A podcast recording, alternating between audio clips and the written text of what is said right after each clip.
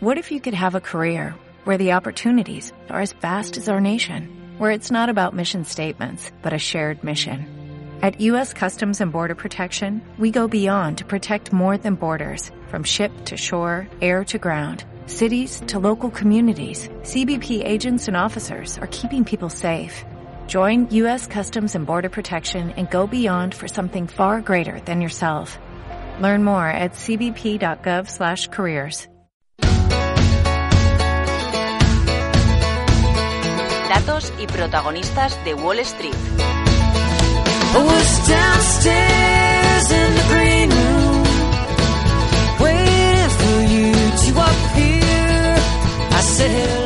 Pues veíamos esta semana cómo volvían a romperse máximos por parte de los principales índices americanos. Ayer parece que Wall Street eh, pisó un poco el freno después de ese rally de, de cuatro días en el que, por ejemplo, el S&P 500 llegó a conquistar un nuevo máximo histórico, como decimos, eh, y finalmente cierra el miércoles eh, con sus tres principales indicadores teñidos de rojo. ¿Qué está sucediendo en Wall Street? Vamos a tener tiempo de analizarlo a partir de las nueve y media, viendo un poco las perspectivas que están por delante y por venir.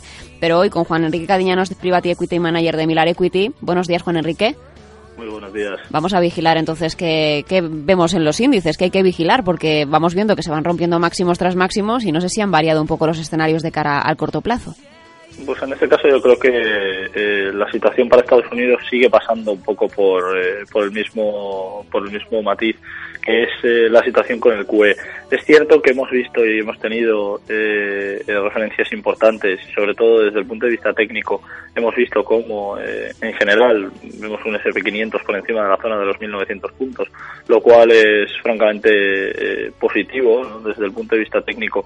Seguimos viendo cómo siguen variando y siguen manejando bien todas las, las estructuras y que en este caso siguen teniendo como eh, a consecuencia todas esas eh, perspectivas que pueden ir teniendo, pero yo creo que desde el punto de vista eh, fundamental vamos viendo cómo esas referencias macroeconómicas parecen estar un poco aparcadas, parecen estar un poco en un segundo plano y que en este sentido yo creo que habrá que esperar a ver las referencias eh, macro que conoceremos a lo largo de, de, de la jornada de, de hoy. Yo creo que, bueno, Estados Unidos está teniendo un buen comportamiento en el corto plazo, lleva semanas teniéndolo, pero no hay que olvidar que, que en este caso la zona o la situación, sobre todo para el QE, esa medida eh, fiscal eh, con respecto al abismo fiscal, el quantitative easing tarde o temprano eh, llegará a su fin, tarde o temprano tendrán que, que cesarla, tendrán que quitarla y esto lógicamente dejará una perspectiva francamente negativa para, para el mercado americano.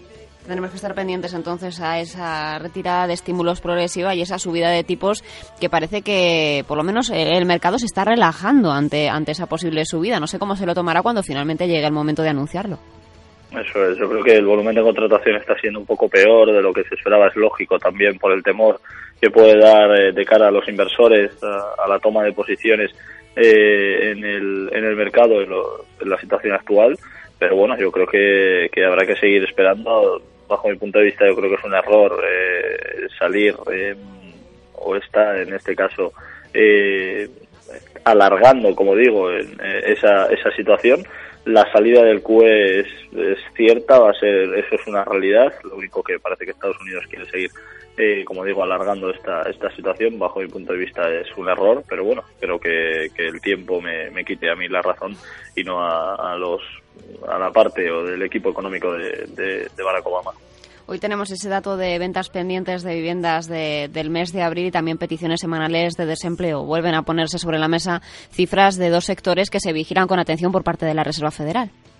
Sí, sin duda. Yo creo que, bueno, en este caso, tanto el PIB como las peticiones de desempleo, como en este caso eh, las ventas de viviendas pendientes por parte de, Estados Unidos serán un poco las referencias macroeconómicas eh, más relevantes a lo largo de la jornada de hoy así como eh, lo que todo lo que tenga relación con, eh, con el sector del consumo, como es esas ventas de viviendas pendientes que, comentábamos. Yo creo que son situaciones para, para el mercado americano que, que, tendremos que ir viendo y tendremos que ir analizando a fondo.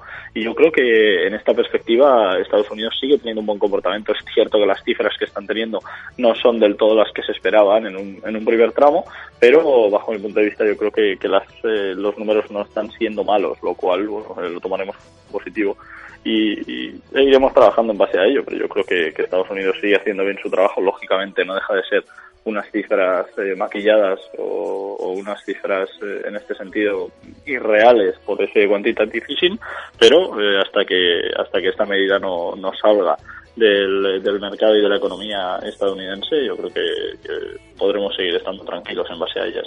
Y tenemos dos empresas también eh, para charlar eh, en esta mañana, un poco reflexionando sobre las operaciones y, los rumores que circulan por el mercado.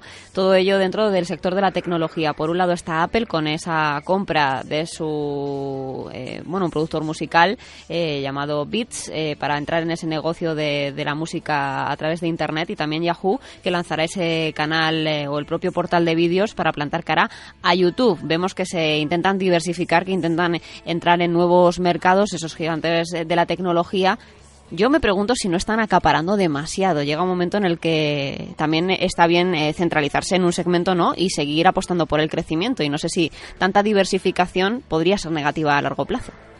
Bueno, no lo creo, la verdad. Eh, tiene, que tener en cuenta que en este sentido eh, Apple, tanto Apple como Yahoo siguen teniendo una importante liquidez. Eh, lo importante con esta liquidez es no dejarla muerta, en este caso es no dejarla latente.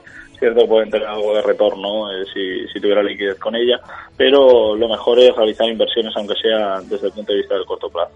Son situaciones para, para Apple y para Yahoo que, desde el punto de vista, pueden ser positivas de cara a corto plazo.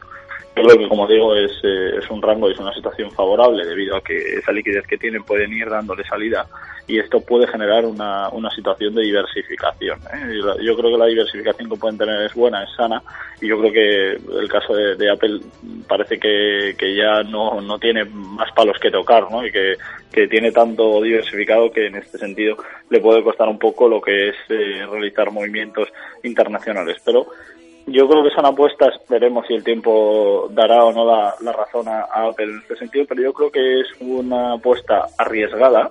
Es cierto que sí, ambas, ¿eh? pero porque en el caso de Yahoo tiene una competencia muy importante como es un, canal como YouTube, que, lleva años estando a la cabeza de, de, ese plano, y en el caso de Apple, bueno, es una situación en la que hay muchísimo también dentro de lo que lo que quiere hacer eh, hay mucha competencia en este sentido pero yo creo que son apuestas arriesgadas y en este momento creo que ambas compañías tienen la oportunidad y tienen la, la, autoridad en este caso sobre todo desde el punto de vista monetario porque económicamente son solventes porque tienen esa liquidez y yo creo que se encuentran en el momento idóneo para poder diversificar, para poder arriesgar en este sentido y dar un paso de gigante en cuanto a la posibilidad de tener un eh, tramo más dentro del sector al que pertenecen. Por lo que veremos a ver si esa valentía es premiada. Yo sinceramente espero que sí. Me gusta que las empresas sean eh, valientes, que tengan ese, ese comportamiento valeroso y que, bueno, veremos a ver, como digo, si el tiempo les quita o no, o no la razón.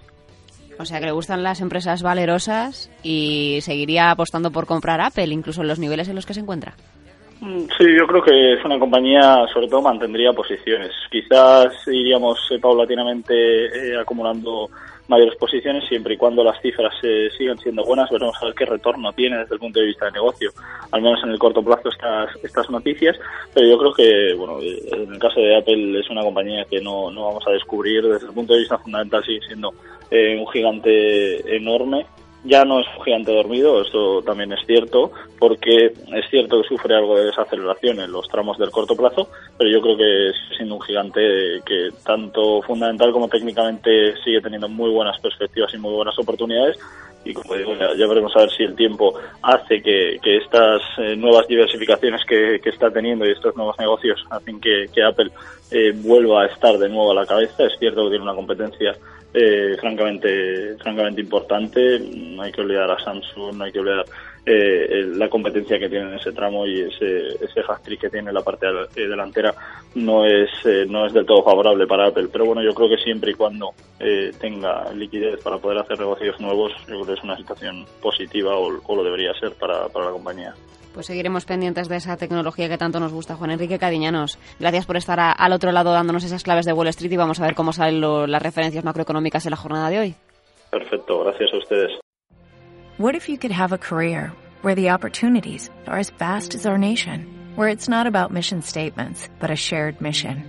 At U.S. Customs and Border Protection, we go beyond to protect more than borders, from ship to shore, air to ground cities to local communities, CBP agents and officers are keeping people safe. Join U.S. Customs and Border Protection and go beyond for something far greater than yourself. Learn more at cbp.gov/careers.